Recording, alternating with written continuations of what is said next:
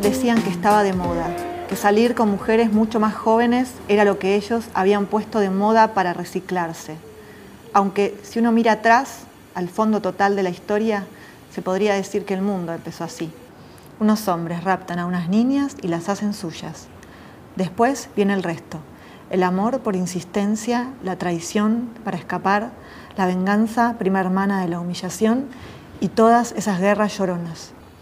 Sin embargo, mi mamá y sus amigas decían que era nuevo. Cada vez que alguna pareja del grupo de parejas que formaban ellas y sus maridos se separaba, al poco tiempo él aparecía con una chica 20 años más joven. Jorge, el mejor amigo de papá, había conocido a Andrea porque era su alumna y en cuanto se separó de la tía Nora, lo primero que hizo fue traerla a mi cumpleaños. Mamá lo leyó como un aviso. Se quedó toda la tarde contra la mesada de la cocina fumando. Acariciaba el mármol con teatralidad.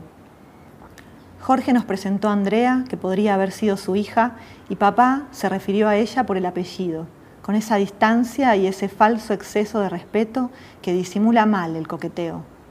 Señorita Galván, ¿una copa? dijo papá, y mamá dejó caer las cenizas en el piso, en el piso que ella misma había estado limpiando toda la mañana. Las reuniones de los viernes en el club se llenaron de chicas, chicas preciosas, de labios gruesos, rodillas huesudas y tobillitos de muñeca, remeras sin hombros y pantalones tiro bajo. Ellos jugaban al póker o al truco, y mamá y las otras esposas que quedaban se agrupaban en una esquina como excombatientes, la tía Nora, Bochi, Gaby, Lili y mamá. Tomaban vino y jugaban a la canasta. Miraban a las novias de turno con sonrisas de rouge y paciencia. Virginia Slims, volátiles entre los dedos. La tía Nora dijo que una pareja en su esplendor y una persona joven y linda se parecen. Si uno mira bien, puede adivinar por dónde va a empezar a pudrirse. Y cuando alguien decía algo sobre la diferencia de edad, se hacía en broma, y ellos, borrachos, repetían chistes de almanaques. Un hombre tiene la edad de la mujer que ama. Mamá decía que eso era más cierto de lo que ellos pensaban, pero no de la forma luminosa y vivaracha con la que tenían fantasías, porque la juventud podía estar llena de estupidez, un tipo de estupidez que parece una gracia pasajera, pero que a veces se enquista. Desde ese tobogán resbaloso que es la entrada al sueño, yo no podía evitar espiar y las escuchaba. Me pesaban los párpados, pero resistía. Me acostaban en una cama hecha con dos sillas juntas y alguna cartera de almohada. El humo de sus cigarrillos, las carcajadas, los choques de las copas y mis pies fríos, el eco de las voces como si estuvieran debajo del agua, todavía me rebotan en el cuerpo si me concentro.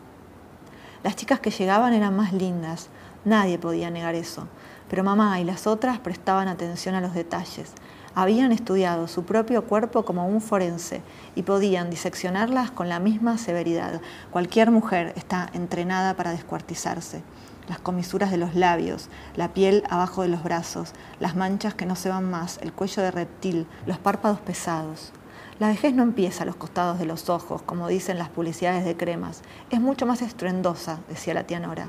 La cara se ensancha, los ojos se entristecen, los labios se afinan, se nota el cansancio, el cansancio. Decían que eran sobrevivientes, mujeres pasados los 50 que se habían sacado tumores, una rodilla fallaba, Lili no escuchaba de un oído, Bochi tenía un zumbido constante desde hacía tres años, díganme que se me va a ir, díganme que es psicosomático. Habían parido, habían enterrado a sus padres y habían hecho la comida todos los días dos veces por día.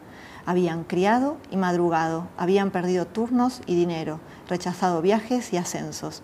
Después habían visto a sus hijos alejarse para hacer sus propias vidas y hasta habían puesto el lavarropas para que sus maridos se llevaran la ropa limpia cuando se divorciaban. Solo querían volver a casa al final de esas noches en el club, acostarse, encender el televisor y odiar. Odiarlas en silencio, con amargura, un verdadero placer maldecirlas e imaginarlas envejeciendo, a ellas y a ellos, culos caídos, huevos flácidos, la piel derritiéndose, odiar, odiar hasta la arcada. La oscuridad que ellos les reprochaban en las discusiones era esto, la maldad que producía esa lucidez espantosa a la que podían escalar en soledad. Una noche, Andrea, la nueva novia de Jorge, llegó al club con una amiga que tocaba la guitarra. Jorge las arengó para que tocaran, pero enseguida se distrajo con los demás. Ellos siguieron jugando a las cartas y hablando fuerte, por encima de la mesa redonda forrada en pana verde. Mamá y las demás hicieron medio círculo alrededor de Andreita y su amiga cruzaron las piernas de nylon negro y dijeron, a ver, toquen algo. Andreita tenía una voz hipnótica, rotunda, llena de aspereza. Mientras cantaba, se enroscaba los rulos negros en un dedo y miraba a un punto perdido en el techo. Hizo su propia versión de una canción de Nina Simone, me contaba siempre mamá. Una versión en español bastante irreconocible pero conmovedora, con una letra que parecía ser un recuerdo propio o una premonición. Mañana será mi turno, es demasiado tarde para arrepentirse, lo que fue ya no será. Lo que me faltaba, dijo la tía Nora cuando fue al baño con mamá. Encima de linda, trágica.